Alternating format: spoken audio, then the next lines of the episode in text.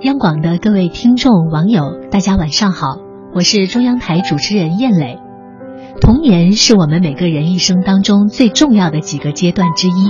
尽管童年时代十分的短暂，但总是令人难以忘怀。如果现在有人问你童年最愉快的事情是什么呢？你是不是也会像我一样，首先想到的就是看动画片呢？今天是世界动画日，让我们一起回忆童年动画。捡拾起那个时代的快乐，《阿凡提》《葫芦娃》《黑猫警长》《哆啦 A 梦》《蜡笔小新》《灌篮高手》，这些动画片您还记得吗？时光逝去，这些动画片也逐渐被光头强、喜羊羊与灰太狼所代替，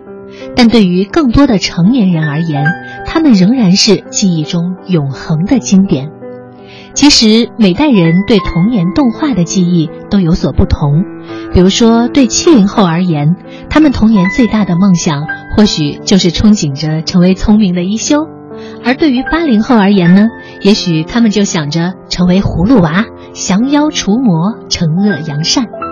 但是无论是年长者亦或是年少者，在我们每个人的内心里，总会有几部动画片伴着自己的成长。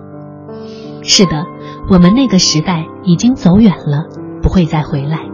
但是我们还是会怀念那个时代的动画片儿。此时，您又想起了哪些动画片呢？祝大家晚安。